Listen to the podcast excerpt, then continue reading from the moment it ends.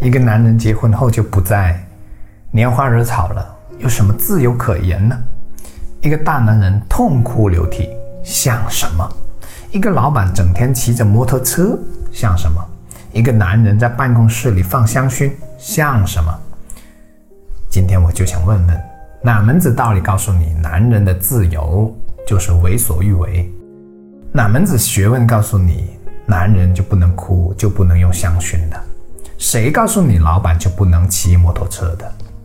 但是话又说回来，记得几年前，一位朋友跟我说，他要把他的车子涂成粉色。当时一个看法首先跳进了我的脑海里，这个看法最终简化成了三个字：像什么？随着学习和阅历的丰富，我越来越发现这是一个。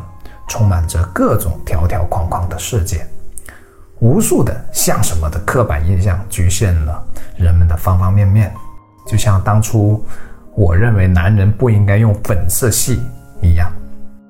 我们先把开篇的几个问题解决了，最后来说到底什么才叫真正的自由生活。这个视频对于男女同胞乃至对整个人类都很有参考价值。男人随时随地遵从自己的本能欲望就是自由，你确定吗？我倒想问问，这样和动物有什么两样呢？等下会细聊这块，因为这方面太重要了。男人就不能哭吗？哭就不是男子汉了吗？这么说我是有点反常识了，因为我发现那些活得过于刚强的男人，缺少真实，也缺乏温度。反而总体阳刚，可在动情之处依然会洒泪的男人，更真实、更具力量，也更动人。我看到一个男人处处坚强的背后，更多的是逞强，是性情的压抑。然后在电影院里看电影的时候，在没人看见的时候，才敢偷偷的在那里抹泪。买了车就必须开车出门，而不能骑原来的。摩托车了吗？车不就是个代步工具而已吗？在市区内，你试试你的跑车能不能快过我的摩托车？而且摩托车也有摩托车的乐趣，比如我开着摩托车接我女儿放学，驶过一段五百米长的一座高桥，女儿背对着我，张开双臂，引吭高歌；又或者孩子在背后紧紧地抱着我，我唱歌给他们听。这是多么珍贵的画面！不好意思，稍微扯远一点点啊。其实我最喜欢的还是骑单车，因为单车能给我自由自在、无拘无束的感觉。如果天气适宜的话，我还会戴着耳机骑着单车上下班，有时还会特意往山的那个方向骑去，然后绕一大圈回来，大概五六公里。再来说香薰，这个必须得说，因为它很有代表性。我房间和书桌上都分别摆放着一个无火香薰，有段时间我新装修的办公室也放了一瓶。一阵阵时有时无的香气飘来，让我神清气爽，让我更加的有灵感，或者让我更加的平静。这些难道和男女性别有关系吗？当我们设定了一个人必须如何、必须怎样的时候，必定被这些所设定的东西捆绑、限制，从而远离了自由。什么是自由呢？西阿荣伯堪布在《次第花开》里说：“自由不是为所欲为，自由是打破社会的惯性。”我的理解是，这个社会的惯性首当其冲的就是刻板印象。也就是刚才说的各种像什么，刚才的几个例子都是触碰到了刻板印象的例子。再举一些，比如别人递烟给我，我说我不抽烟，谢谢。对方调侃说啊，还有男人不抽烟的。同样啊，喝酒找女人都成了很多男人的思维定式，他们认为男人就应该这样，因为他们身边的男人都这样。还有些人像看到外星人一样问我：“啥？什么？现在还有人读书？之所以会让他有这么大的反应，是因为他身边所认识的人当中，没有一个是读书的，或者奉行读书无用论。甚至有人认为这个时代还有人读书，太 low 了，太落伍了。是啊，听书看视频多方便呢，哪还用得着自己读的呢？多费时间呢。当然，这些例子是我都稍微夸大了一点，但实际情况。也差不多了，你就当我是源自生活、高于生活的艺术加工吧。无论是抽烟、喝酒、打麻将、找女人、读书等等等等，都或多或少的成了一些人的自以为。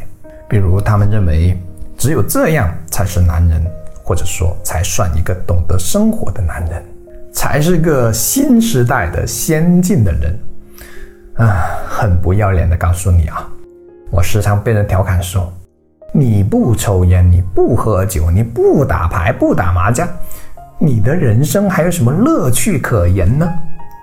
每当这个时候，我都会淡然一笑，然后心里暗想：真是一句话暴露了认知水平和人生境界呀！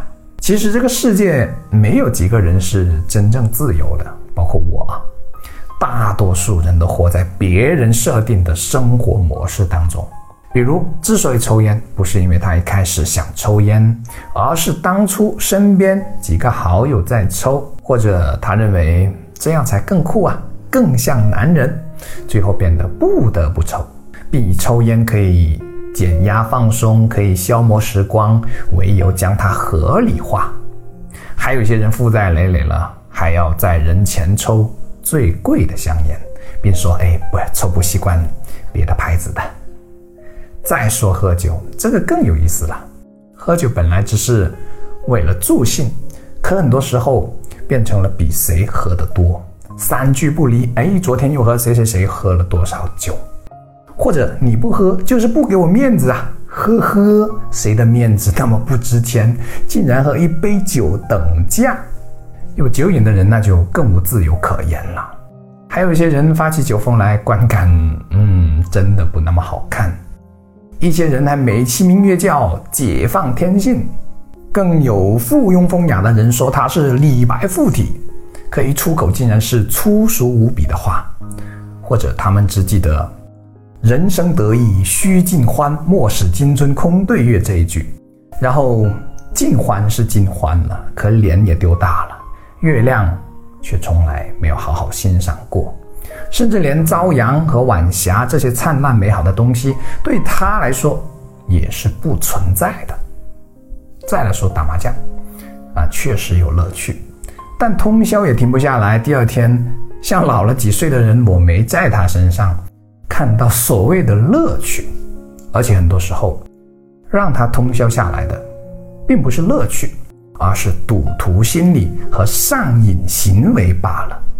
最后来说，在外面找女人，包括家有妻儿的那些，和大草原上的狮子、老虎有什么本质的区别吗？还有一些人因为有钱了，终日想着怎么体现有钱人应该有的样子，非得住豪宅、开豪车、买各种名牌的包包和服装。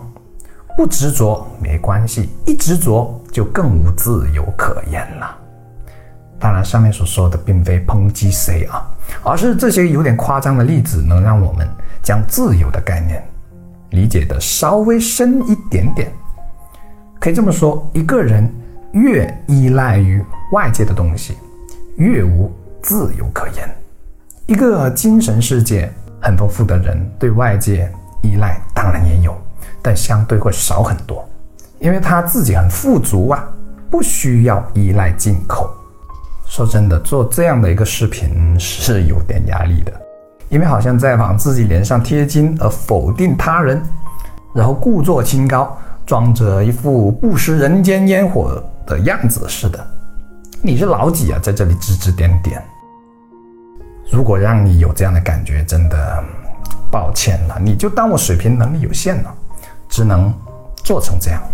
你就当我不吐不快，你就当我学杜甫。为人性癖单家具，语不惊人死不休吧。好，咱们继续重点内容。可以说，越离开本质，越不自由。什么叫本质呢？用四个字可以概括：返璞归真。其实这四个字每个人理解不一样，而我的理解是：搞清楚你真正想要的是什么，你的本质需求到底是什么。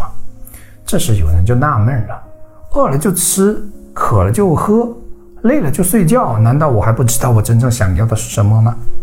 说实话，我认为大多数人，大部分人都不知道自己真正想要的是什么。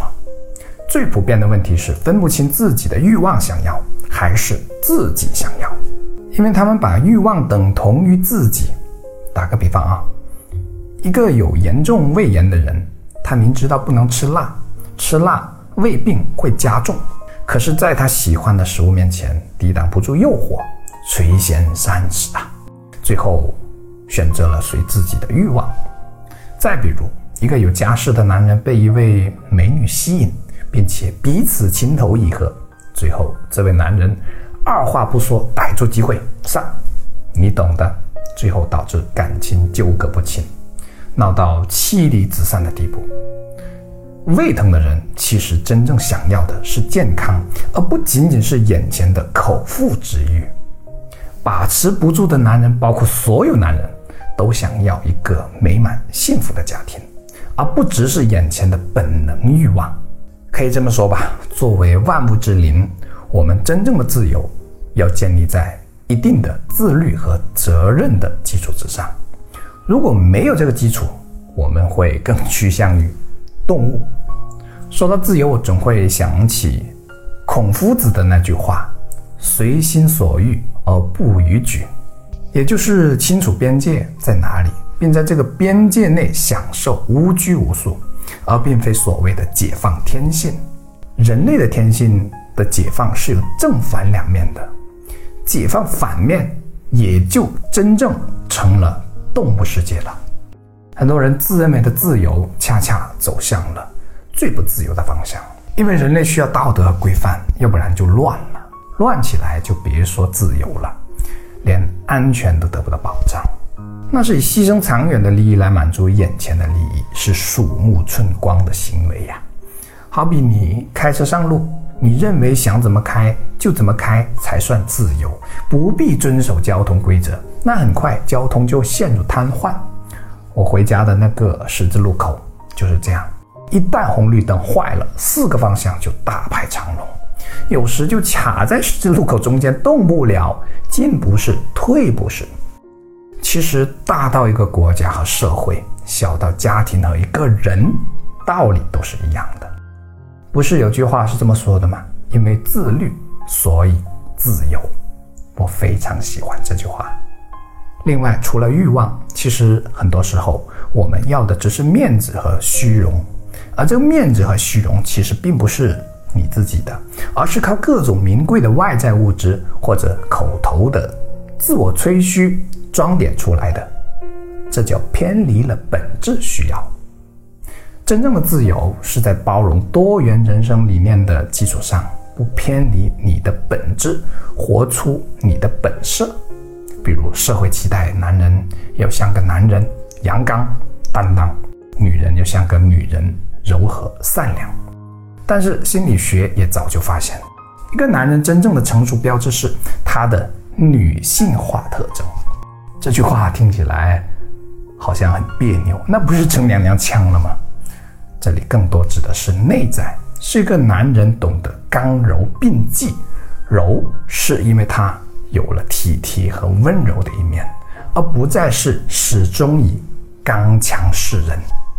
正所谓金以刚折，水以柔全，这何尝不是一种处世的智慧呢？我们可以像项羽那样力拔山兮气盖世，也可以像温润如玉的谦谦君子那样。没有哪个一定是对，也没有哪个一定是错的。关键是你是怎样的人，处于怎样的阶段和状态。希腊古城特尔菲的阿波罗神殿上刻着七句名言。其中流传最广、影响最深，以致被认为点燃了希腊文明之火的，却只有一句，那就是苏格拉底的“认识你自己”。这个认识包括了拨开世俗的迷雾，去洞见你自己这个生命的本质需求，最终活出真我本色。以上所说的仅代表我个人的观点啊，有道理就姑且点个赞，留个言，加个关注。觉得胡扯的，你就当遇上了一个胡说八道的疯子罢了。我是谢明宇，你心灵上的邻居，下期更精彩。